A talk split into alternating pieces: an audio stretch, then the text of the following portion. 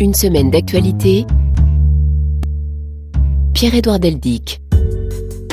Bonjour, ravi de vous retrouver avec d'abord une pensée pour Joanne Sutton, notre concert de RFI, tué en mission en reportage en Afghanistan il y a 20 ans, le 11 novembre 2001, ainsi que Pierre Billot et Volker Handlock. Nous ne les oublions pas. Une semaine d'actualité, nous allons revivre sept jours d'événements grâce au reportage de la rédaction, vous le savez. Aujourd'hui, nous allons nous rendre en Pologne, en Afghanistan, au Bénin et au Niger notamment. Notre invité Jean-Pierre Langelier, journaliste, écrivain, il vient d'écrire une biographie passionnante de Léopold Sédar Senghor. Une semaine d'actualité, un magazine que vous pouvez retrouver sur le site de la radio, sur votre plateforme préférée et l'application RFI Pure Radio par exemple.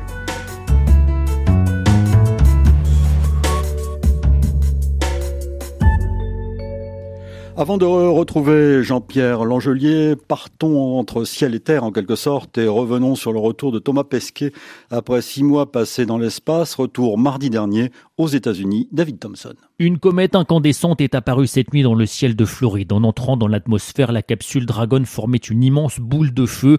À 600 km heure, quatre parachutes se sont déployés pour ralentir sa chute vertigineuse et moins d'une minute plus tard, le splashdown, l'amérissage, dans les eaux calmes du golfe du Mexique, sous les hurrahs des ingénieurs de SpaceX en salle de contrôle.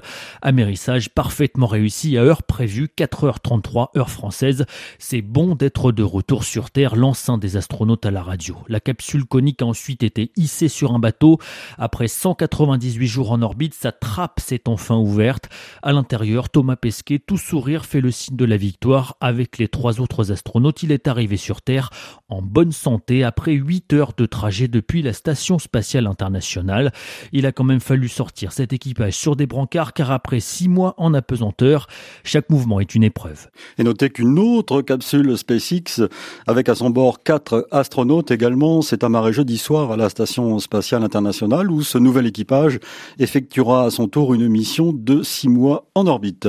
Bonjour Jean-Pierre Langelier. Bonjour. Je suis ravi de vous retrouver à ce micro. Il y a quelques années, dans cette même émission, nous avions parlé de Mobutu, puisque vous avez consacré une biographie à, Mobutu, c'était en 2017. Je rappelle que vous êtes journaliste, spécialiste de l'Afrique, et aujourd'hui, vous nous proposez une vie de Léopold Sédar Sangor, publiée chez Perrin. Un mot d'abord sur Thomas Pesquet, c'est une aventure qui vous a intéressé? Ah oui, tout à fait, mais Thomas Pesquet, en plus, on chercherait un défaut. Oui, c'est pratique. 43 ans, il a, comme on dit, euh, il coche toutes les cases. Et en plus, j'ai remarqué son engagement humanitaire. C'est quelqu'un qui euh, redonne ses droits d'auteur au Resto du Cœur. C'est quelqu'un qui est ambassadeur pour l'UNICEF, etc. Bon, euh, on lui souhaite surtout de garder sa simplicité. Et d'aller sur la Lune, puisque ça semble être son, son, prochain, objectif. prochain objectif. Jean-Pierre Langelier, nous allons euh, parler d'un tout autre personnage, tout aussi intéressant et, généreux, euh, Léopold Sédar Senghor. Était-il un intellectuel euh, plongé dans la politique ou l'inverse? Un politicien, un homme politique. C'est clairement un intellectuel, plongé dans la politique. D'abord chronologiquement, parce qu'il est d'abord euh, professeur et débutant poète. Il fait quand même déjà des, des, poèmes dans les années 30. Et il ne se lance dans la politique vraiment qu'après la guerre, en 1945. D'ailleurs, il utilise une expression qui est « je suis tombé en politique ». Donc tombé parce qu'on l'a poussé un peu. Et sa famille ne voulait pas, d'ailleurs. Et donc, euh, à l'époque, on avait besoin de quelqu'un sur la liste socialiste. Et finalement, après un mois de réflexion et un conseil de famille, il a accepté d'être colistier de la Gay. Alors, dois-je rappeler, mais il faut le faire euh, quand même, qu'il est le fondateur du Sénégal moderne, du Sénégal, hein, le père fondateur le père fondateur, bien sûr. Mais après, il s'est pris au jeu de la politique très vite. Hein. Il est devenu même assez rusé. Il est devenu un peu autoritaire aussi dans la première période de ses premiers mandats et euh, très pragmatique. Donc en fait, il a toujours considéré au début de sa vie que la politique devait être au service de la culture, comme Césaire d'ailleurs, son ami Césaire. Mais finalement, euh, il a fait de la politique comme tout le monde, mais on y reviendra peut-être pas comme tous les leaders africains, c'est-à-dire avec de très grande qualité. Et en plus, il a quitté le pouvoir volontairement. Et en plus, il a été le, premier et le seul aujourd'hui pratiquement à avoir renoncé au pouvoir sans y être obligé. Et il a un pouvoir qu'il a exercé avec probité, avec rigueur, avec honnêteté. Alors Léopold Sédin Sagor, euh, ça évoque pour moi également la négritude. Vous parliez d'Aimé Césaire, hein, un, un, concept euh, co-inventé avec Aimé Césaire. C'est aussi la notion de métissage et de la langue française, cet amour de la langue française. Ah bah oui, ce, ce qu'il appelait ce merveilleux outil trouvé dans les décombres du régime colonial, ce que Césaire appelait une arme miraculeuse. On lui a reproché parfois de pas écrire directement euh, dans sa langue natale le sérère ou le wolof qu'il possédait bien. Le wolof qu'il a commencé à écrire, à apprendre seulement à l'âge de 9 ans. Enfin bon, il disait mais non, je pense en français c'est normal. Je, ne peux qu'écrire en français. Pour moi, c'est totalement naturel et spontané. Et avec cet outil, il l'a défendu jusqu'à évidemment devenir un des fondateurs de la francophonie euh, dans les années 60. Euh, Alors c'était un défenseur de ce qu'on appelle l'universalisme, c'est-à-dire cette ouverture euh, au monde au pluriel. Et certains lui ont reproché de ne pas être suffisamment africain en quelque sorte. Mais c'est le grand dilemme de la vie de Sangor. Sangor a cherché tout le temps à assumer une double fidélité. Une fidélité à ses origines africaines, à tout ce qu'il avait vécu quand il était enfant, un enfant illettré, aux images, aux rêves, à ses ambitions. Euh, il disait j'étais un animiste à 100%. Et ensuite, évidemment une fidélité aux apports de l'Europe, à tout ce que ça lui apportait dans le domaine même euh, de la pensée, de l'abstraction, etc.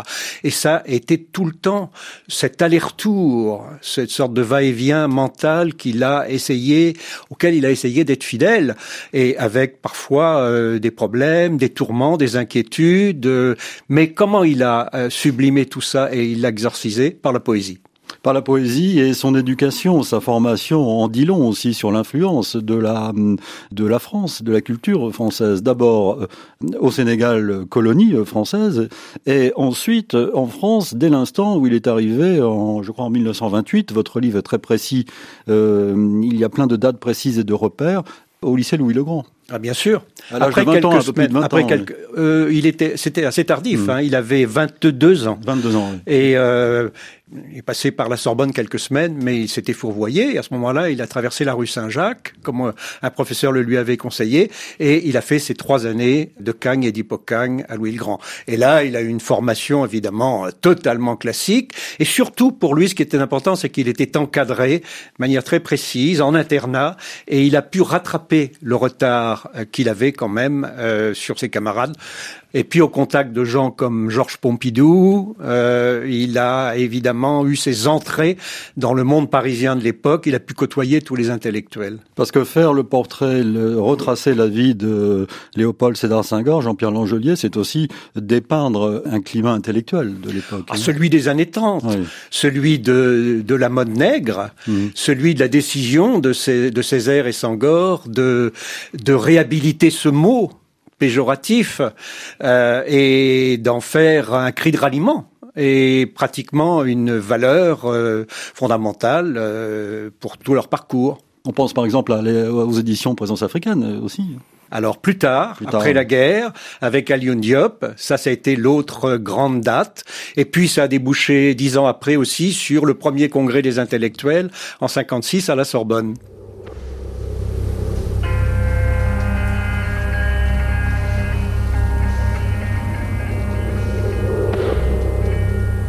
7 jours dans le monde.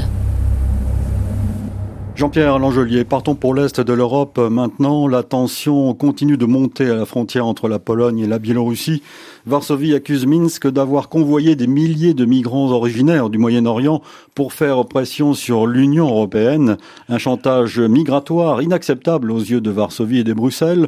De son côté, le régime d'Alexandre Loukachenko affirme que la Pologne et l'Union européenne doivent assumer leurs responsabilités et accueillir sur leur territoire les migrants qui le souhaitent. Daniel Valo, mercredi. Pour la Pologne, il ne fait aucun doute que la Biélorussie a orchestré cette vague migratoire pour déstabiliser l'Union européenne. Cela fait des semaines que Varsovie accuse le régime d'Alexandre Loukachenko d'organiser un véritable trafic de migrants originaires du Moyen-Orient pour les amener aux frontières occidentales de son pays. Ce mardi, le premier ministre polonais Mateusz Morawiecki a déclaré qu'il ne se laisserait pas intimider. Boucler la frontière relève de notre intérêt national, mais aujourd'hui, a-t-il ajouté, c'est la stabilité et la sécurité de l'Europe qui est De leur côté, les autorités biélorusses rejettent la responsabilité de la crise sur les Européens, affirmant que les migrants se trouvent légalement en Biélorussie et qu'il revient à la Pologne et à l'Europe de les accueillir. Minsk assure que Varsovie cherche à provoquer un incident militaire à la frontière et s'inquiète du nombre élevé de soldats déployés dans la zone. Confronté à un nouveau risque de sanctions européennes, Alexandre Loukachenko ne semble pas vraiment décidé à changer de cap. Dans un entretien accordé ce mardi à la presse russe, le dirigeant biélorusse affirme, je cite, qu'il ne se mettra pas à genoux devant les Européens. Alors cette tension entre la Pologne et la Biélorussie se manifeste dans une zone interdite aux témoins. Sur place, notre envoyé spécial Romain Lemaresquier nous en a dit plus néanmoins. Il s'agit d'une zone qui s'étend tout le long de la frontière entre la Pologne et la Biélorussie, c'est-à-dire sur 418 km et qui fait selon les endroits 2 à 3 km de large. Une zone interdite à la presse et aux ONG, ce qui nous empêche donc de constater visuellement ce qu'il s'y passe. Des checkpoints ont été mis en place un peu partout, seuls les habitants villages situés à l'intérieur de ce périmètre sont autorisés à y rentrer. Des habitants qui depuis hier auraient reçu en quelque sorte l'ordre de ne pas raconter ce qu'il s'y passe. Et c'est donc dans cette zone que les autorités polonaises ont déployé un nombre considérable de forces de sécurité, des soldats, des gendarmes, des policiers et des gardes frontières. Il s'agit en grande partie d'une forêt très fournie, tant du côté polonais que du côté biélorusse, ce qui signifie qu'il est compliqué d'avancer, que ce soit avec un véhicule ou à pied. Et c'est par ce chemin que les migrants tentent de rejoindre la Pologne une zone plus ou moins touristique connue pour ses bisons et aussi pour les loups qui y vivent. De nombreuses pistes permettent de s'y rendre, mais là aussi, la présence des forces de l'ordre y est très importante. Avant de retrouver Jean-Pierre Langelier, il faut préciser que si les migrants se pressent dans cette zone frontalière, c'est qu'ils ont été convoyés à partir du Moyen-Orient, du Liban notamment. Correspondance mercredi de Laure Stéphane à Beyrouth. À l'aéroport de Beyrouth, le vol pour Minsk opéré par la compagnie biélorusse Belavia s'affiche sur les écrans de départ et dans le hall, des jeunes hommes attendent, font les 100 pas, se prennent en photo. Signe distinctif, ils n'ont pas de valise, juste un petit sac à dos et une grosse veste, celle qui va servir pour affronter le froid en Biélorussie. Quand on les approche, beaucoup ont cette réaction instinctive, dire qu'ils partent à Minsk faire du tourisme, voir le froid, glisse un jeune homme. Mais la voix est inquiète et les propos pas crédibles. La plupart de ces voyageurs sont des Syriens réfugiés au Liban. Chez certains, la langue se délie. Minsk, bien sûr, n'est pas la destination finale. Le but, c'est de parvenir en Allemagne. Inutile d'évoquer le danger ou l'instrumentalisation des migrants par Minsk. Les jeunes passagers sont déterminés. Ce qui compte, c'est qu'une porte soit ouverte pour partir. Ils ont emprunté plusieurs milliers d'euros pour ce périple, acheté tout compris visa, billets d'avion, hôtel. Une fois arrivés, il y aura les passeurs, un trafic juteux pour tout un cercle d'intermédiaires et de voyagistes. Il y a désormais deux vols directs chaque semaine pour Minsk depuis Beyrouth, mais d'autres s'engouffrent dans la brèche ouverte par la Biélorussie en transitant par Istanbul ou Dubaï depuis le Liban. Et les Occidentaux ont condamné jeudi à l'ONU une instrumentalisation orchestrée d'êtres humains par le Bélarus, la Biélorussie, à la frontière avec la Pologne afin de déstabiliser les frontières extérieures de l'Union européenne. Fin de citation. La situation est bien sûr à suivre dans nos journaux et sur le site de RFI. Quelle situation singulière, Jean-Pierre Langelier Singulière, tout à fait. Euh, qui n'a qui, qui, grave, pas tout à fait celle assez simple à analyser d'une certaine manière. Et on voit bien sûr que c'est Moscou qui est aussi derrière tout ça, puisque c'est Moscou. La Biélorussie est un État voyou en Europe, mais c'est Moscou qui le tient et qui le, le, préserve. Et au fond, il y a quelque part un test, euh, pas simplement d'Oukachenko, mais au-delà de Loukachenko, de Poutine, un test pour l'Europe comme il y a d'autres tests, euh, je ne sais pas, en Afrique aussi, euh, au Mali, en République centrafricaine, en Libye, etc. Donc la seule solution pour l'Occident est évidemment de manière pragmatique de poursuivre la politique de sanctions en, en ciblant bien euh, les, les, cibles. Euh, mais moi, je voudrais élargir un tout petit peu en mhm. deux phrases, et dire que quand même, il y a depuis donc plusieurs années une sorte de nouveau rideau de fer qui s'est abattu euh, au milieu de l'Europe, qui est fait à la fois de stagnation parce qu'il se passe pas grand-chose, même sur le plan économique, et de répression On l'a vu bien sûr avec Navalny et avec beaucoup d'autres. Et face à cela, pour l'instant, il me semble que l'Occident n'a pas encore élaboré une vraie stratégie, comme il y avait une stratégie avant la chute du rideau de fer. Jean-Pierre Lajolier, nous allons reparler de Léopold Sédar Sangor. Euh, essayer de nous intéresser rapidement, trop rapidement, à son entrée en politique. À quel moment l'universitaire, l'agrégé de grammaire, euh, celui qui poursuivit des études assez poussées en France, a-t-il décidé de faire de la politique? Comment ça s'est présenté?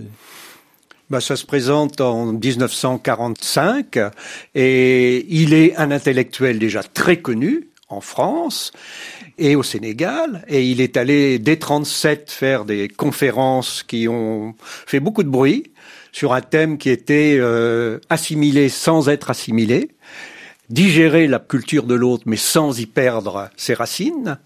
Et euh, il a été, faut rappeler, prisonnier de guerre pendant 18 mois euh, en France. Mhm.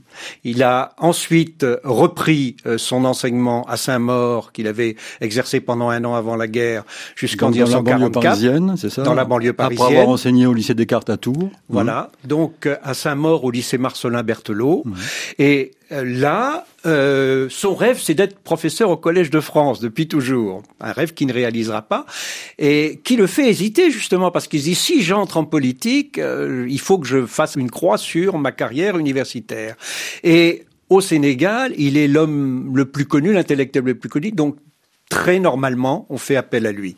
Et c'est le parti socialiste, la SFIO, qui est toute puissante au Sénégal et qui euh, lui demande de, euh, par la, voix de Lamine Gueye, qui est le, grand, le grand euh, homme politique à l'époque, et il accepte là avec euh, après un, mois d'hésitation, de tourment, dit-il, et puis comme ça se passe souvent pour les décisions importantes en milieu serrère, dont l'ethnie d'où est originaire Sangor, il y a un conseil de famille qui décide euh, de donner son aval.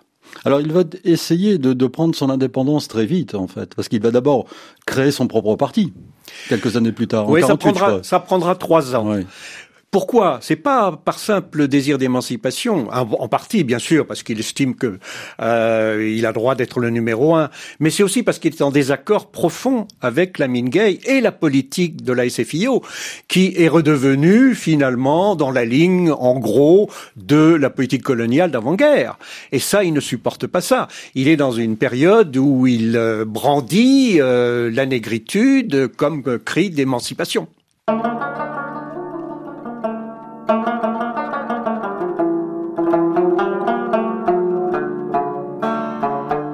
Semaine d'actualité. Et nous continuons notre voyage dans le présent, dans l'actualité, Jean-Pierre Langelier, direction l'Afghanistan, où dans le contexte que l'on sait, les talibans au pouvoir et l'isolement du pays, la population est livrée à elle-même dans le domaine de la santé notamment, à cause de l'arrêt brutal de l'aide au développement. Plus de 2000 hôpitaux et cliniques qui dépendaient des financements étrangers ne peuvent plus remplir leur mission. Reportage par exemple dans un hôpital public de Kaboul, signé Sonia Ghezali. À l'hôpital Wazirak les tiroirs et les placards sont les patients doivent apporter eux-mêmes les médicaments dont ils ont besoin. Sur un lit, Roya, la cinquantaine, elle souffre d'anémie. Je n'ai pas assez de sang. En Afghanistan, la situation économique est très mauvaise. Si j'avais quelque chose à manger, j'irais mieux. Masouda, l'infirmière qui prend sa tension, ne peut pas lui faire de transfusion sanguine car la banque de sang est vide. Elle confie travailler dans le plus grand dénuement. Nous n'avons pas de matériel, nous n'avons pas de gants. Je devrais porter des gants pour cette consultation, mais nous n'en avons pas. Les salaires n'ont pas été versés depuis trois mois. Une soixantaine d'employés de l'hôpital ne viennent donc plus travailler. Le docteur Najiboula lui reste fidèle au poste.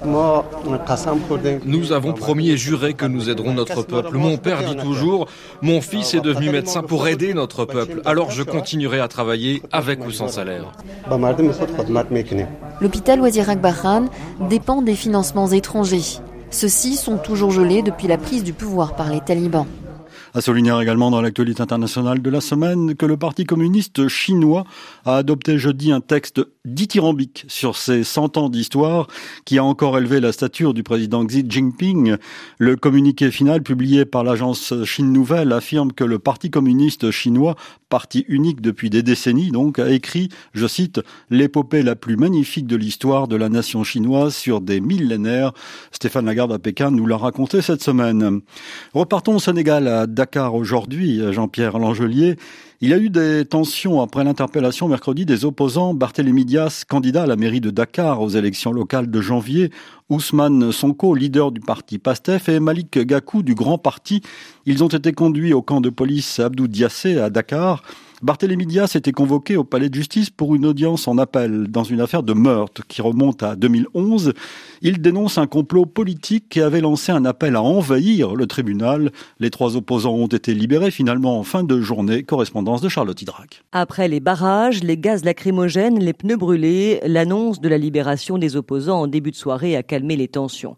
De retour à son domicile, accompagné d'Ousmane Sonko, Barthélémy Dias a une nouvelle fois dénoncé une stratégie pour empêcher selon lui, sa candidature à la mairie de Dakar. Ce qui se passe dans ce procès, ce n'est rien d'autre qu'une instrumentalisation de la justice par des hommes politiques la vérité, c'est qu'ils ont des sondages qui les empêchent de dormir et ils sont en train de chercher tous les moyens pour ne pas organiser des élections le 23 janvier 2022. Dans la foulée, réponse de la majorité, la coalition Beno Bokyakar accuse Barthélémy Dias et les autres opposants d'appel à l'insurrection dans une déclaration lue par Walifal. Certains dirigeants irresponsables de l'opposition ont lamentablement échoué dans leur entreprise insurrectionnelle de promotion du chaos et du désordre dans les rues de Dakar. Le maintien aujourd'hui de l'appel à leurs militants pour l'envahissement du tribunal de Dakar, malgré le renvoi du procès, prouve à suffisance que ces apprentis pyromanes ne reculeront devant rien dans leur funeste projet de déstabilisation de notre pays. L'audience concernant le procès en appel de Barthélémy Dias a été reportée au 1er décembre.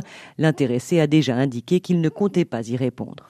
Vous écoutez Réfi et vous avez raison. Suite d'une semaine d'actualité, nous sommes cette semaine en compagnie de Jean-Pierre Langelier qui vient d'écrire une biographie passionnante de Léopold Sédar Senghor publiée chez Perrin. Euh, J'ajoute dans l'actualité, mais on vous en parle ce matin dans les journaux, la fin de la COP 26. Tout ça est développé dans nos rendez-vous d'information. Nous, nous allons euh, continuer à, à, parler de Léopold Sédar Senghor. Vous venez d'écouter ce reportage de Charlotte Hydrac. C'est la démocratie à l'œuvre au Sénégal. C'est l'héritage politique de Senghor. 40 ans après. Et il suffit de comparer avec la majorité des autres pays africains sans vouloir froisser personne. Ça veut dire euh, multipartisme, euh, grande liberté de la presse, euh, absence de détenus politiques. Euh, et dès qu'il y a un risque d'incarcération, on voit à quel point il y a une réaction de la société civile et des militants. La création du multipartisme, Jean-Pierre Langelier, s'est faite très progressivement. Hein. Oui, en, elle s'est faite. D'abord, il y a eu quasiment un parti unique euh, de facto, et ensuite euh, il y a eu euh, un encadrement du multipartisme en trois partis, puis quatre, et puis finalement euh, quelques années avant le départ euh, de Sangor, je m'en souviens parce que j'avais couvert pour mon journal en, le, 1900, Monde. En, le Monde en 1978 la première élection présidentielle multipartite qui opposait Sangor à Abdoulaye Alors, quelle était la position de Léopold Sédar Senghor au moment des indépendances? Vous consacrez de longs chapitres sur les relations de Senghor avec De Gaulle. Euh, il y a eu des discussions. Oui, il y a eu. Euh, on retrouve toujours les déchirements de Senghor, qui voulait l'indépendance, qui se battait depuis longtemps pour l'indépendance, mais qui en même temps voulait l'indépendance à côté de la France. Alors, dans les dernières années, il a tout fait pour freiner le passage à l'indépendance. Ça lui a été reproché. Hein. Ça lui a oui. été reproché, notamment par Mamamoudia, son adjoint, qui deviendra le président du Conseil. Donc, c'est euh, là encore un signe des hésitations, mais c'était aussi un signe de lucidité. Il le disait, mais c'est pas parce qu'on aura l'indépendance, euh, si on n'y est pas préparé, que l'on aura des résultats importants. Donc là aussi, euh, grand visionnaire, grande lucidité. Parce qu'il avait travaillé euh, avec euh, Edgar Faure notamment sur ce pro la loi cadre qui devait encadrer la nouvelle Afrique de l'après-guerre mondiale. Oui, mais il était contre. Et euh, il a finalement voté pour, mais il trouvait que ça va aller pas assez loin. Et finalement, euh, deux ans après, euh, il, il rétropédalait en essayant de sauvegarder. Ce qu'il faut dire surtout, c'est qu'il était un fédéraliste. Et le point essentiel, c'est qu'il redoutait, peut-être à juste titre d'ailleurs, l'éclatement des anciennes fédérations, et notamment de l'AOF, l'Afrique occidentale française, parce qu'il voyait bien que chaque pays euh, indépendant euh, serait beaucoup trop faible par rapport à la métropole. D'ailleurs, juste avant les indépendances, Jean-Pierre Langelier, il a représenté à l'Assemblée nationale le Sénégal dans la fédération. Il a été 12 ans député. C'est énorme. Il a prononcé euh, 50 discours à la tribune de l'Assemblée nationale, dont une dizaine au moment des investitures euh, des présidents du Conseil, comme ça se passait. Il y en a eu beaucoup. Et il euh, défendait quand même euh, très fermement les droits des Africains des travailleurs et de manière très pragmatique, demandant une amélioration euh, euh, des cours euh, des produits agricoles et, aussi des revenus des ouvriers, plaidant pour un code du travail, etc. C'est très intéressant de relire tous ces discours. Donc il était présent à l'Assemblée nationale avec un certain Houphouët-Boigny aussi qui était à la fois son ami et son rival. Son rival éternel. oui, mais bon, ils s'estimaient tous les deux.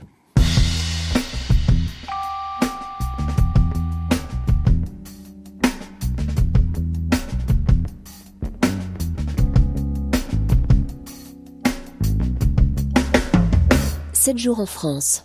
Jean-Pierre Langelier, parlons de l'allocution télévisée d'Emmanuel Macron mardi soir.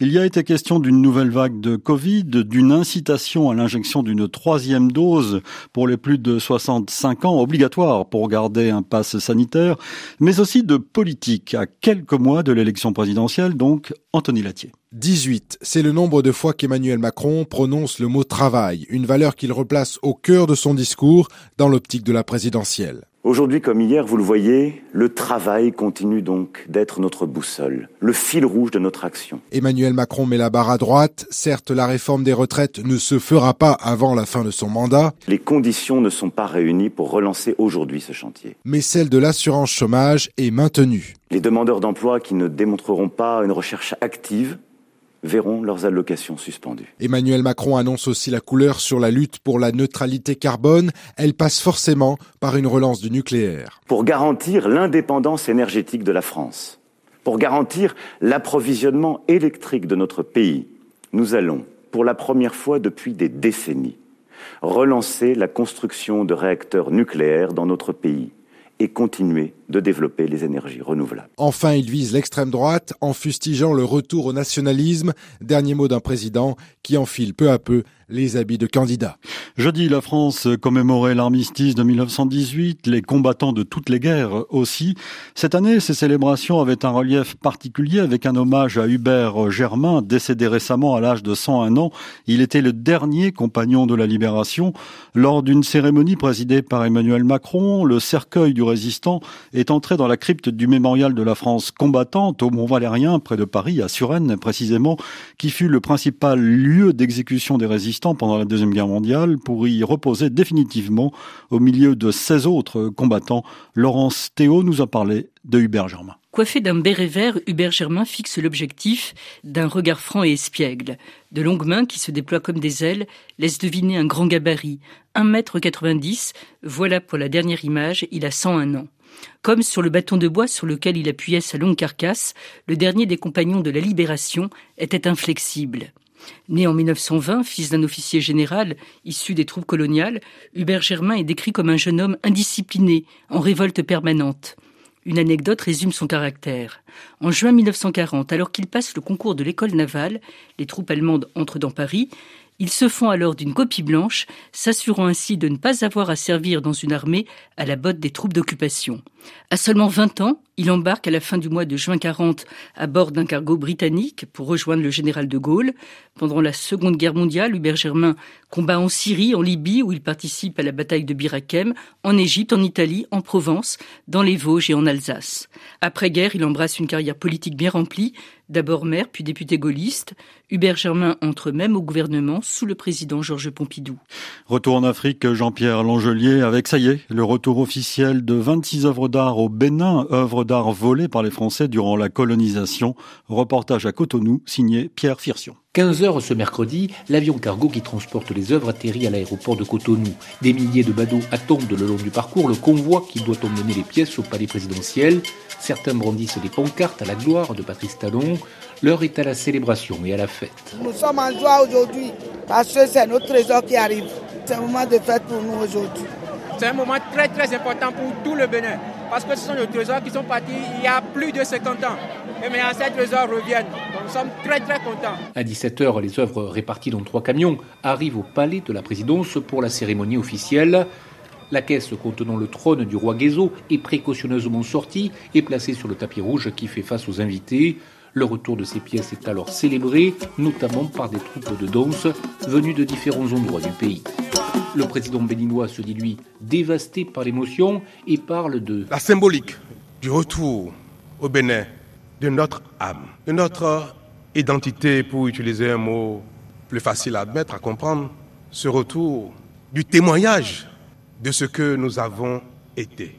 Patrice Talon exprime également sa gratitude au président français. Avant que la cérémonie ne s'achève, les œuvres tant attendues sont bien de retour au pays mais elles ne seront visibles qu'à partir de mi-janvier, après une période d'acclimatation. Jean-Pierre Langelier, ce geste, cet événement aurait beaucoup plu à Léopold Sédar Senghor, je pense. Énormément. Il en aurait été fier, heureux.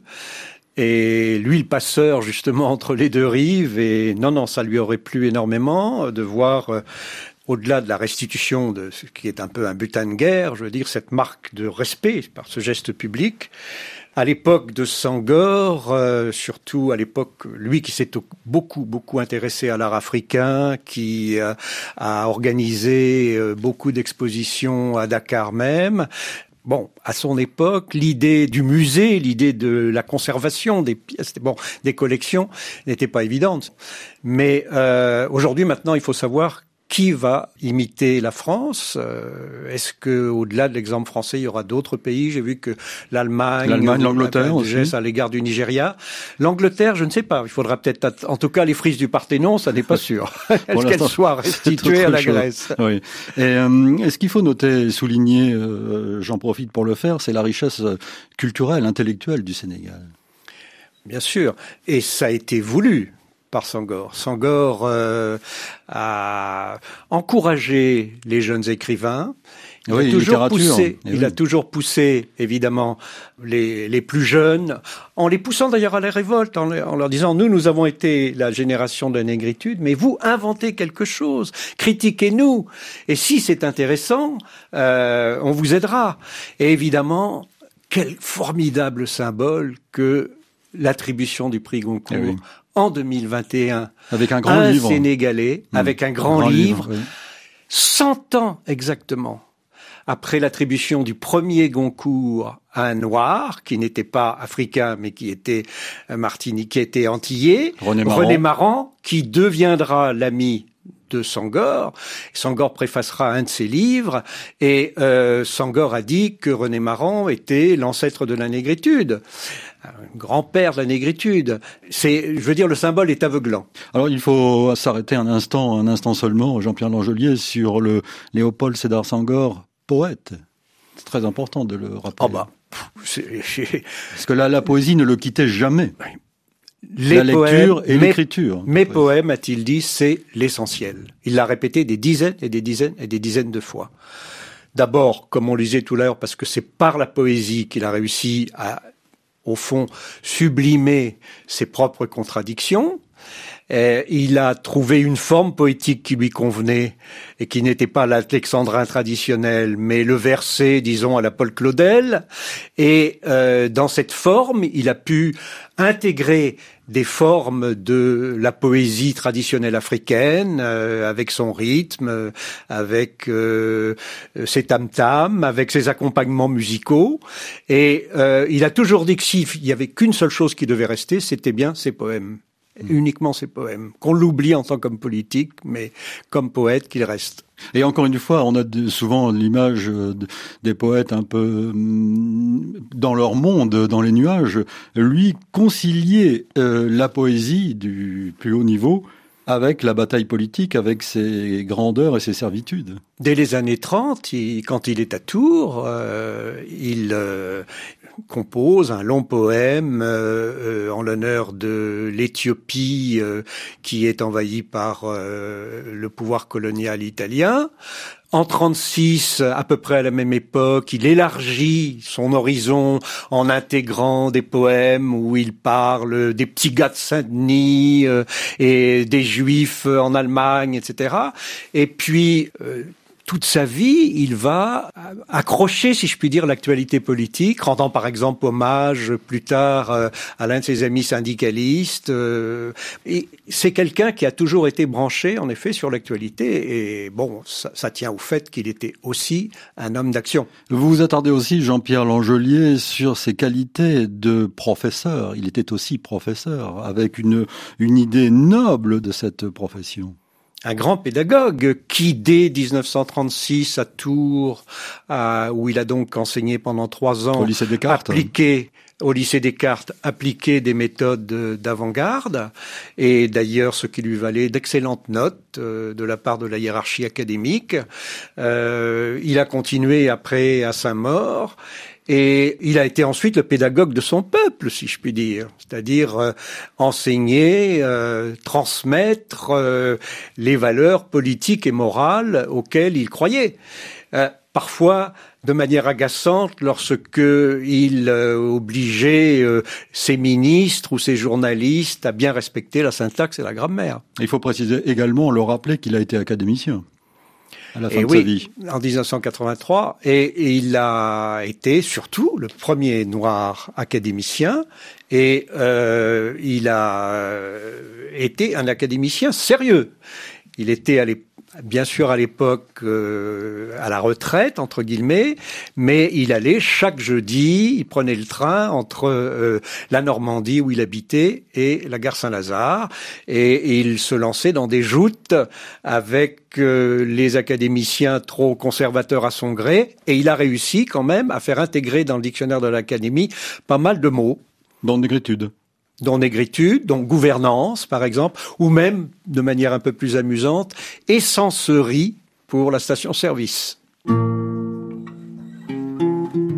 Pour nous écrire par courriel, semaine.actu.rfi.fr notre adresse électronique, merci pour vos messages. Continuez bien sûr à nous écrire. Nous lisons vos lignes avec beaucoup d'attention, vous le savez. Bonjour cette semaine à Agapao Simana qui nous écoute à Kisangani en République démocratique du Congo, à Ndeko à Kinshasa, à Latifou à Parakou au Bénin. Un salut à Alil Mahamat à Yaoundé, à Amiral Deo à Bujumbura, la capitale du Burundi. Un salut également à Constantin à Cotonou, à Gérard à Guédiawaye au Sénégal et à Salimata à Dakar.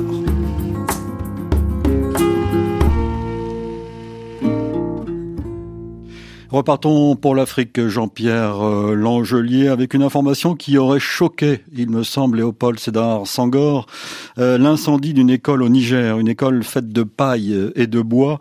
Maradi a enterré en effet ses enfants décédés dans cet incendie, l'incendie de leur classe. L'émotion était vive, bien sûr. Reportage de Moussa Kaka. Ce sont plusieurs centaines de personnes qui ont accompagné jusqu'à leur dernière demeure les 15 filles et 12 garçons de l'école primaire AFN de Maradi décédés dans l'incendie de leur classe en Payotte. Beaucoup d'émotions des parents et leurs accompagnants lorsque, un à un, les corps étaient descendus dans les 27 tombes individuelles. Devant les corps calcinés, certains parents sont à jamais marqués selon leurs proches. Plus jamais ça, déclare Abdou Neto de la société civile de Maradi. Il dit ne pas comprendre que des petits innocents soient abandonnés sans secours dans les flammes. Affolés par les cris des enfants piégés par les flammes, les maîtresses sont restées impuissantes. Selon plusieurs témoins, une maîtresse d'école s'est même évanouie D'autres ont dû se mettre en sécurité pour échapper à certains parents d'élèves qui ont plusieurs enfants décédés et qui n'ont pas pu maîtriser leur colère. Isaka Inoussa de l'association des parents d'élèves de Maradi est également très en colère. Il a juré qu'aucun enfant ne prendra plus ses cours dans les classes en paillotte. Il faut le rappeler, une décision du gouvernement interdit les classes en paillotte dans le préscolaire.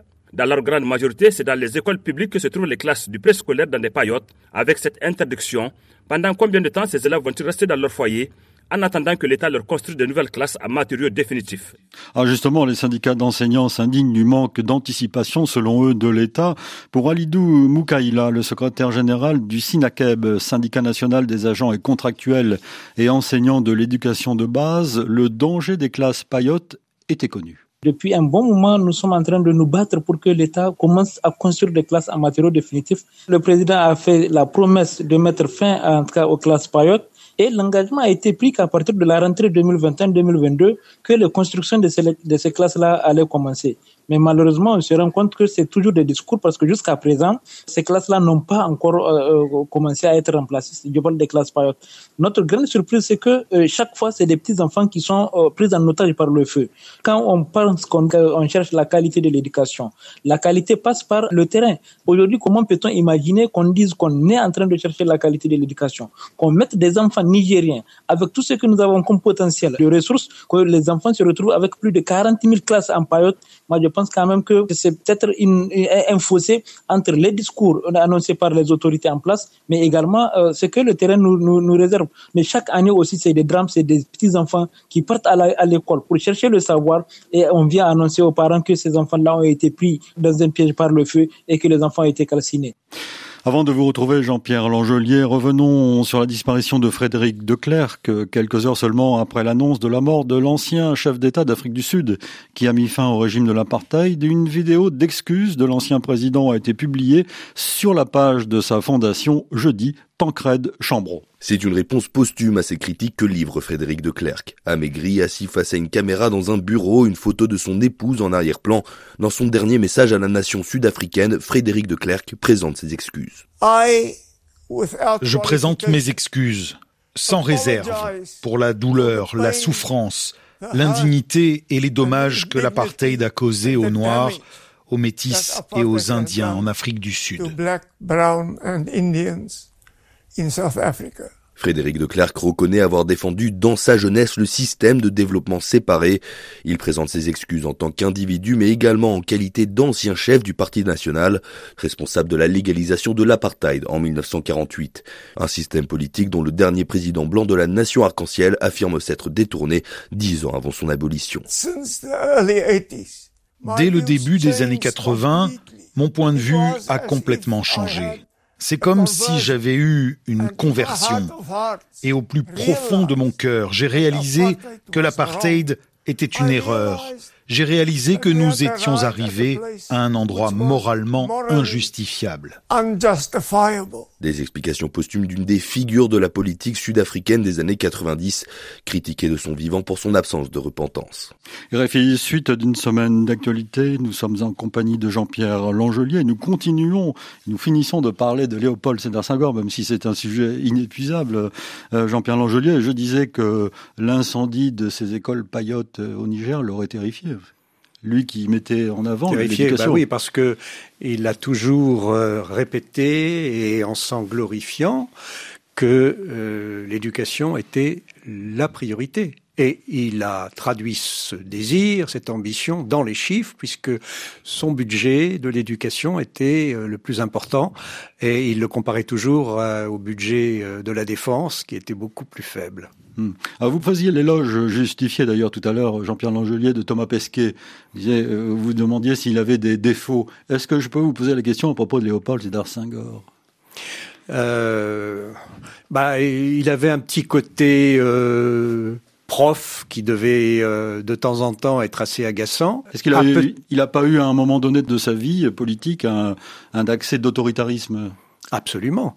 Mais euh, la première période, il faut quand même dire un mot de Mamamoudia. Et euh, il y a eu quand même un drame euh, au début du mandat euh, de Sangor. C'est lorsque il, après une, sorte de tentative de coup de force de son ancien ami, donc qui était président du Conseil, il l'a arrêté, hmm.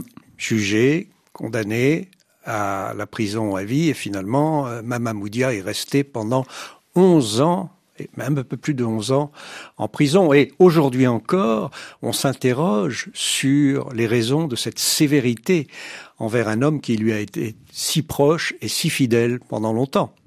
Président donc à partir de 1960 avec une nouvelle constitution en 1963 du Sénégal, avec euh, l'apparition au début des années 70 d'un opposant, Abdoulaye Wade, bien connu euh, aujourd'hui, et euh, en 1980 le, le, départ du pouvoir. Il est resté 20 ans donc au pouvoir, on l'a évoqué déjà tout à l'heure.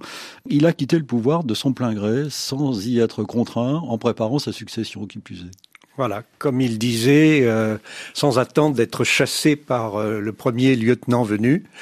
Et c'était une décision tout à fait mûrie, qu'il avait prise en fait très longtemps avant, selon euh, Abdou Diouf, c'est ce que Abdou Diouf m'a dit en tout cas, et que et il est à ce jour, à mon avis, le seul dirigeant africain, sauf erreur de ma part, qui a préparé pendant si longtemps sa succession, qui a formé son dauphin et son successeur. Et euh, c'est quelque chose qui est pratiquement inédit en Afrique et dans beaucoup d'autres pays aussi. Et donc, euh, ça reste euh, probablement l'acquis politique essentiel, en plus évidemment du multipartisme et de la liberté d'expression. Bertrand Victor, qui nous écoute à Yaoundé, vous demande s'il était panafricain, Léopold Sédar Ah, il était absolument panafricain et même enthousiaste. Il a été, il s'est lancé, il a été un des premiers fondateurs évidemment de l'OUA, il a participé au premier sommet, mais il avait une vision euh, de cercle concentrique. Il voulait d'abord euh, qu'il y ait une, des regroupements régionaux très solides et ensuite élargi euh, à l'Afrique et il a été, faut pas l'oublier, un Eurafricain visionnaire. Dès la fin des années 40, il voulait une association entre l'Afrique et l'Europe, et c'est cela qu'il plaidait comme cause, notamment en tant que représentant de la France au Conseil de l'Europe. Alors, il est décédé en 2001 et euh, ses obsèques ont donné lieu à une vive controverse puisque la France n'a pas été représentée au niveau où elle devait être représentée, c'est-à-dire au niveau d'un chef d'État ou d'un Premier ministre, parce que ni Jacques Chirac ni Lionel Jospin ne se sont déplacés à Dakar. Ça restera une tâche pour moi. Et à l'époque, euh, à la une de mon journal, il y a eu un article d'Éric Orsena, l'écrivain Éric Orsena, qui s'appelait J'ai honte. Et je crois que ça n'a jamais été réparé, sauf que un an après, l'actuel président français Emmanuel Macron a plaidé avec ses amis qui venaient d'entrer à l'ENA pour que leur promotion s'appelle Sangor. Hmm. Que reste-t-il fondamentalement aujourd'hui de Léopold Sédar Senghor, Jean-Pierre Langelier?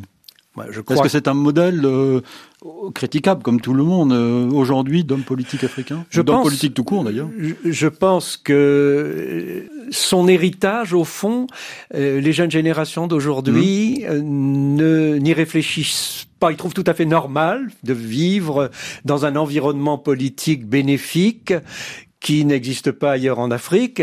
Et euh, il, il ne l'attribue pas forcément à Sangor. Quant à sa poésie, je crois, hélas, que très peu de poèmes sont connus euh, des générations actuelles. Hmm. sont toujours les mêmes. Femmes nues, femmes noires et un ou deux autres. Et il avait, euh, il semble-t-il, une certaine distance par rapport à la politique, même s'il était un combattant politique de premier plan, il n'était jamais dupe, en fait, des fonctions qu'il occupait. Il avait toujours une distance par rapport, même à sa fonction de président tout le temps. Je crois que ça tenait aussi au fait qu'il avait eu d'autres ambitions dans la vie et que c'était pas sa vocation première. Donc, il a pu renoncer sans trop de souffrance. Alors, il faut noter, on va terminer avec ça, euh, avec cette anecdote, Jean-Pierre Langelier, qu'il avait comme meilleur ami, euh, un de ses meilleurs amis, un certain Georges Pompidou, et les deux, à un moment donné, ont été chefs d'État. Oui, il y a une lettre de Pompidou euh, à Sangor qui dit « Et nous voilà maintenant tous deux présidents. Quelle histoire !» Et c'est vrai que c'était extraordinaire. Et d'ailleurs, euh, Pompidou disait qu'il avait trop envie de venir le voir à l'Elysée. Si. c'est vrai. J'ai trouvé dans les archives, en effet, la trace de cette euh, impatience euh, et souhait de Sangor de toujours être reçu à l'Elysée. Et d'aller voir son ami président. Merci Jean-Pierre Langelier. Il faut lire absolument votre biographie de Léopold Sédar Sangor. Elle est publiée chez Perrin. Merci. Une semaine d'actualité réalisée par Steven Estley. Je vous donne rendez-vous demain pour le magazine ID avec notre invitée Catherine Goliot qui a dirigé la publication d'un numéro hors série du Point sur notre héritage grec. Nous allons penser en quelque sorte avec les philosophes. Demain dimanche 15h10 temps universel, 16h10 heure française. Bon week-end, bonne semaine. Dans un instant, nouveau journal sur RFI.